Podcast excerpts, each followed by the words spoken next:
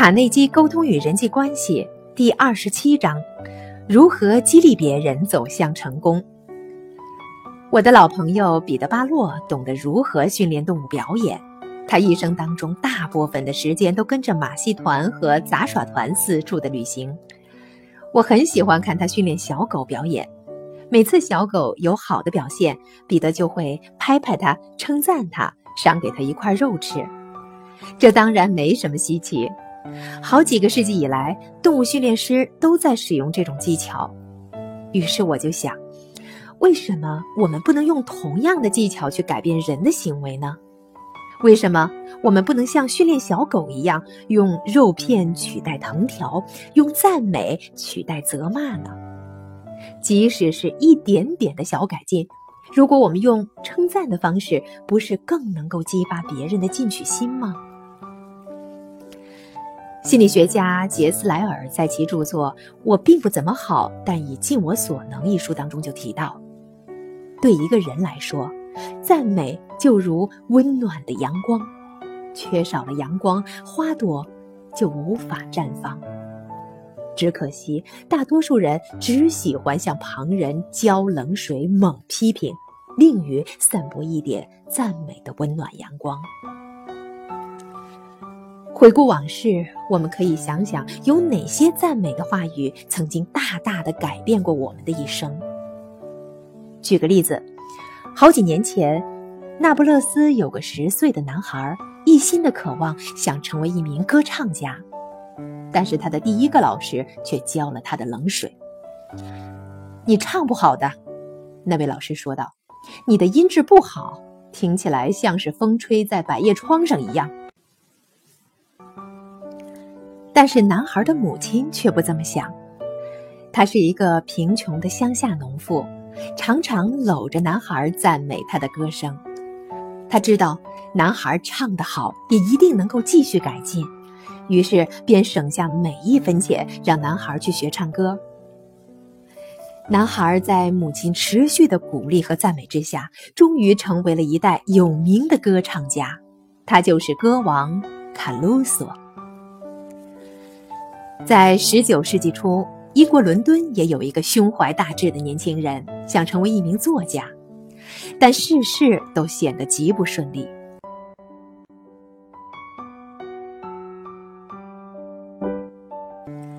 年幼时，由于他的父亲未能够偿还欠款，因此入了狱，所以年轻人只受过不到四年的正规学校的教育。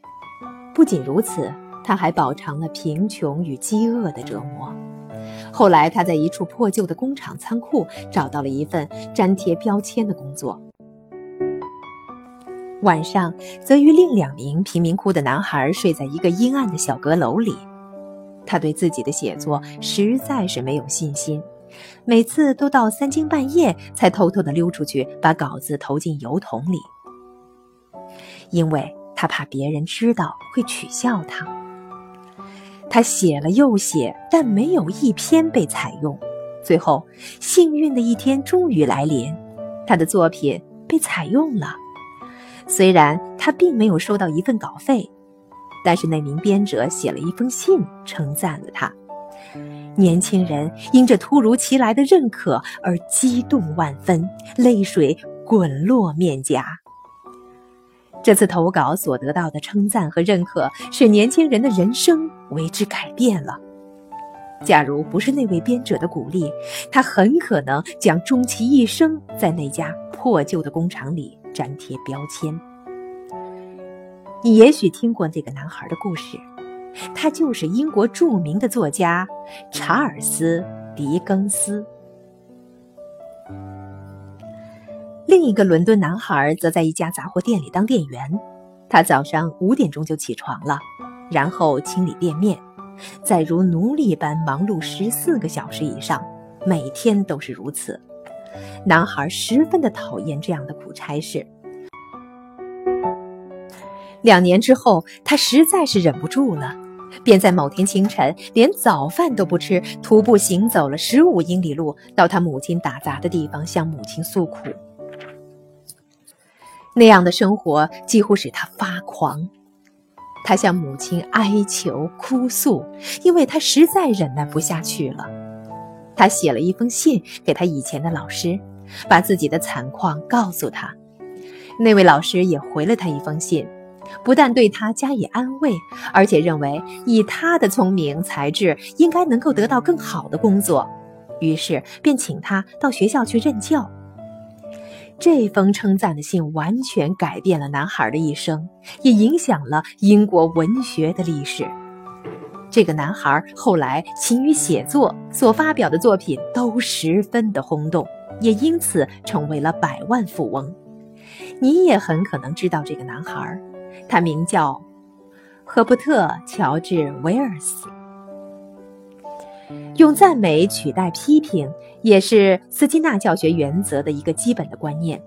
这位当代著名的心理学家用动物和人做了许多的实验，发现减少批评而强调赞美会使人向善的倾向增强，但假如缺少关注，则其行为能力也会跟着减退。住在北卡罗纳州的约翰·金格斯洛夫就用这个原则改变了孩子的行为。一般说来，为人父母者都喜欢对孩子大声的吼叫。事实上，这种沟通方式不但不会使孩子的行为变好，反而还会让他们变得更坏一些。所以，父母亲就会变本加厉，如此的恶性循环下去。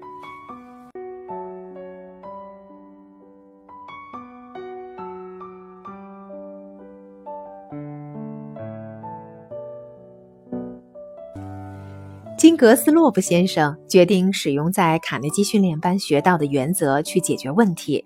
他报告说：“我们决定以称赞取代唠叨或责骂，但这样做并不容易，因为孩子们的所作所为几乎都是负面的。我们实在是很难找出什么事儿来对他们加以赞美。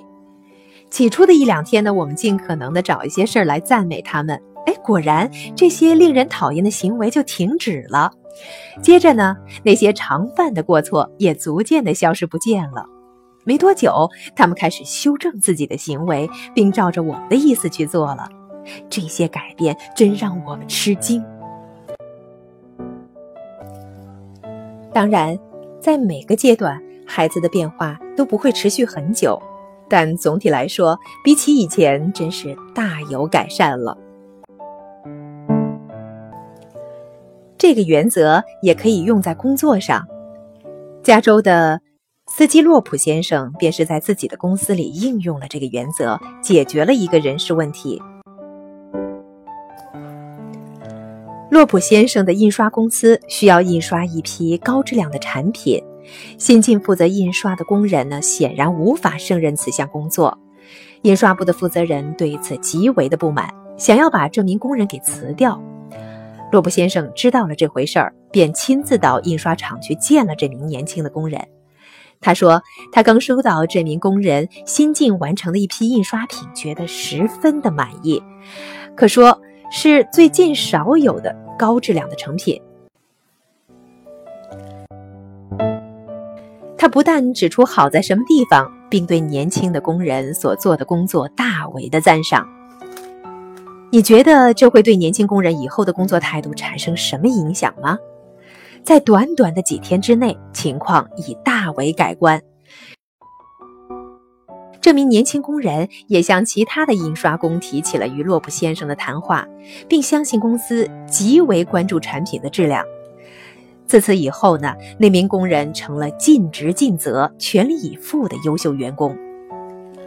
洛布先生对这名工人的谈话并非阿谀，他不是随便的称赞对方，而是特别的指出他的某个优点来赞美，这样才对被称赞人显得有意义，也显得更真诚，并不只是讨好他人的欢心而已。记住，我们每个人都渴望被承认、被赞赏，而且会尽其所能的去争取到别人的肯定。没有人会喜欢毫无诚意的赞美，也没有人喜欢虚假的阿谀奉承。让我重复一遍，本书所提到的每一个原则，只有出自真诚才会有效。我并不主张投机取巧，我只是提倡一种新的生活方式。谈到影响他人，假如你和我都能够鼓励身边的人去发现他们潜在的长处，那么我们不仅是在影响他人，而且会把他们变得更好。这是在夸大其词吗？让我们听听美国最杰出的心理学家和哲学家威廉·詹姆斯所说的话：“与我们所具有的本质相比，我们只不过清醒了一半。”我们只运用了身体上和精神上的一小部分资源，未开发的地方还很多。我们有许多的能力都被习惯性的糟蹋掉了。不错，我们是具有许多能力，只是被习惯性的糟蹋掉了。而我们所有的众多的能力当中，其中之一或许还没有被完全的充分利用。那就是赞美别人，并鼓励他们去发现他们自己潜在的能力。批评会使一个人的能力减退，只有鼓励才能使他的能力完全的释放。所以，假如你想成为一名有影响力的领导者，记得应用原则六：只要对方稍有改进，就给予赞赏，加冕要诚恳，赞美要慷慨。